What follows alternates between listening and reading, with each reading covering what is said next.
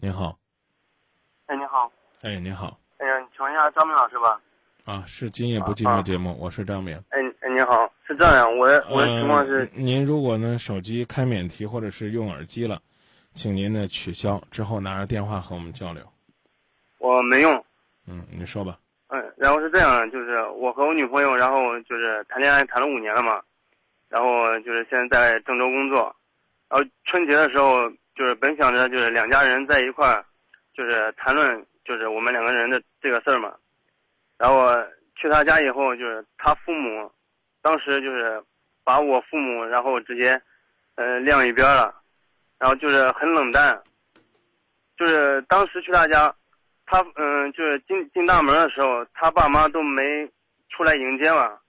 然后我父母进以后，因为我去过他家，我知道就是在哪个屋子里。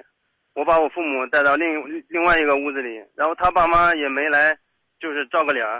然后后来我女朋友过来以后，我我妈问我说：“嗯，你妈在哪儿？”然后我女朋友又去找他找他妈，然后他妈就过来，嗯，过来，然后说了几句话，就又出去了。然后就是给给我们家人的印象都很不好嘛，然后现在就是我父母现在都不愿意要我要要我和我女朋友分手。嗯，那你问你女女朋友这是为什么了吗？我问了呀，我问了，然后他说他说他父母太紧张了，这我感觉这根本就说不过去。也说得过去，也说得过去，啊，你可以通过你的。朋友啊，或者是你女友的密友啊，了解了解他们家人是不是这样，啊，在其他方面有没有阻挠啊？上一次你来的时候是不是对你很很怎么讲呢？很热心，这都可以推导出来的。我觉得也不要呢，事事呢都拿大帽子去扣人。我讲的意思你明白吧？啊，没有迎出大门，没有迎出大门，不会热情待客，我觉得这这正常。可能你听我在节目里边侃侃而谈，说句实话，在生活当中接人待物，我我可能也差得很远的，因为毕竟有些人喜欢啊，这个怎么讲呢？场面上的事儿，我呢不太喜欢。我就喜欢管好我自己，管好我的家，照顾好我亲爱的爸爸妈妈、我孩子、我媳妇儿。我觉得这我作为一个人我就够了。啊，你你你说这个一个星期让我出去会会朋友，喝喝酒聊聊天儿啊。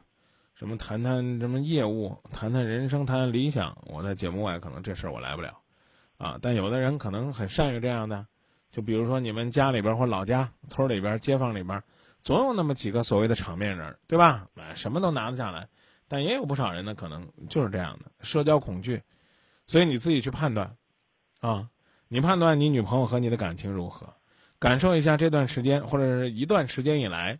你岳父母或者说你未来的岳父母，他们对你、对你们这段感情的看法和观点如何？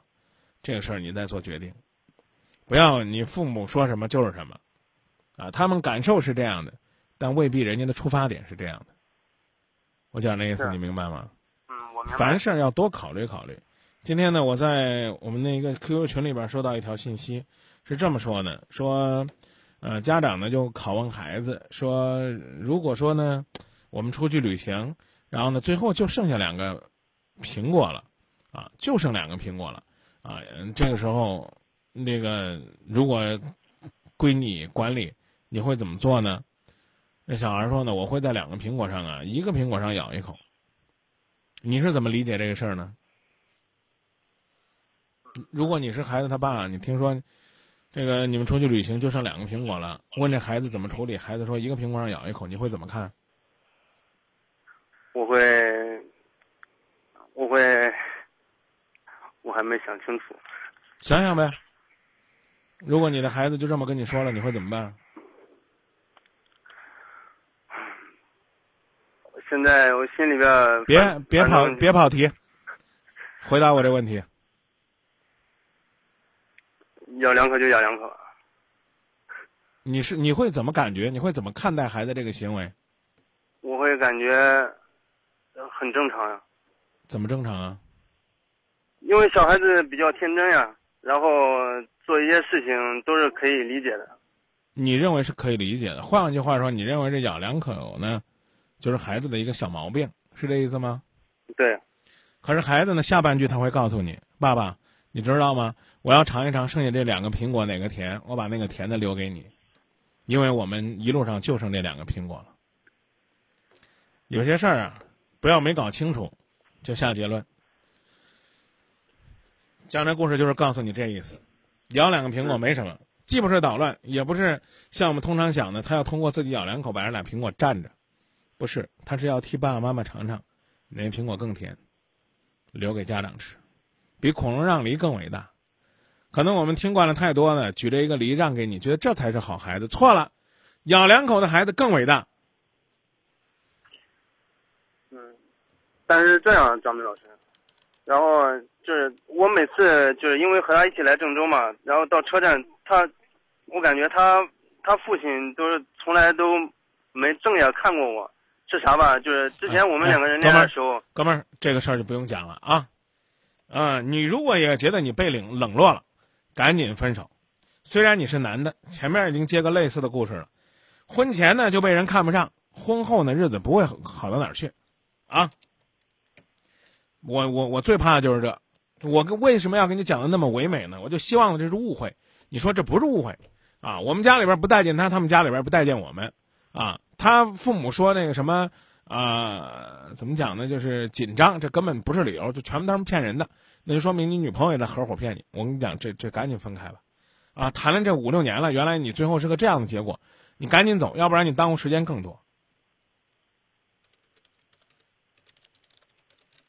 知道吧？你只要你像你说的这么严重，那我个人认为往前走，没啥好处。除非你能，除非你能变，啊，通俗点讲，变帅，变有钱，啊，变得很有希望，这恐怕也是件很难的事儿。骨子里边看不上你，就算变好了，我刚才也说了，那也是人家姑娘带来的福分，跟你没关系。你自己再掂量掂量吧。但是这样，张明老师，我现在因为双方父母他都在生气嘛，然后我不知道跟我父母怎么讲这个事儿。可以不讲，就搁在这儿。如果你还想继续的话，再走走看。如果如果别急，如果你认为人家看不上你，啊，看不起你，我个人认为呢，赶紧算了，算的越早呢，对自己越好。说吧，说但是吧。这，但是就是他家人，也就是现在就是急着跟他找对象嘛，他那就那就说明嘛，人家也不待见你嘛，让他找吧啊，兄弟，别说我吓唬你，让他找吧。然后你你你和你和他是不是谈了五年了？是呀。啊，谈了五年，人家都不拿你当回事儿，还让自己姑娘找对象，你再努力也没戏，除非这姑娘说我我不管家里，我就要嫁给你，你敢娶吗？你父母也不待见他，这下边的日子难着呢。因为因为就是当时当时父母生气嘛，然后我，因为我我父亲然后在年里面，然后因为出了点事儿嘛，然后身体不是太好，我怕我怕就是他因为这个一直生着气，然后他逼着我和我就是女朋友然后分手。当时我答应他答应他，然后就是出来年我女朋友她过来拉东西，她回老家去了。嗯，这些这些繁杂的事儿不讲了。好吧，我刚才已经跟你讲了，你跟你女朋友商量，看下一步怎么做，然后彼此观察。如果女朋友呢也没有意思，也被家人逼的要相亲了，我个人是觉得放手不是什么坏事。尽管你觉得五年亏得慌，啊，观点说完了。好的。啊。嗯，谢谢您。再见。好的。